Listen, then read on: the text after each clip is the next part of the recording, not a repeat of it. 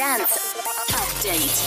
Steve Aoki hatte für diese Woche eine ziemlich fette Überraschung angekündigt. Zugegeben, ich hatte eher mit was anderem gerechnet, aber das ist auch eine News wert. Steve hat ein eigenes Latin-Label gegründet und zwar heißt das Dimac and Fuego.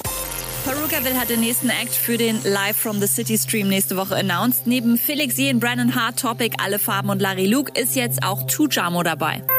Eine Woche nach dem Perukaville geht dann das Tomorrowland an den Start und präsentiert Tomorrowland Around the World, unter anderem mit Martin Garrix.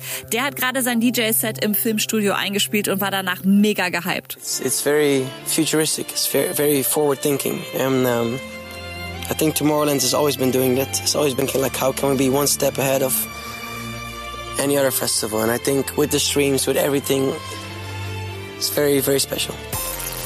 Und falls ihr noch einen Gaming-Tipp fürs Wochenende braucht, Zed empfiehlt The Last of Us. One of the best games I ever played, schreibt er. Dabei hat er gerade mal Teil 1 durch. Seit Mitte Juni gibt's ja schon Teil 2 und damit fängt er dann heute an.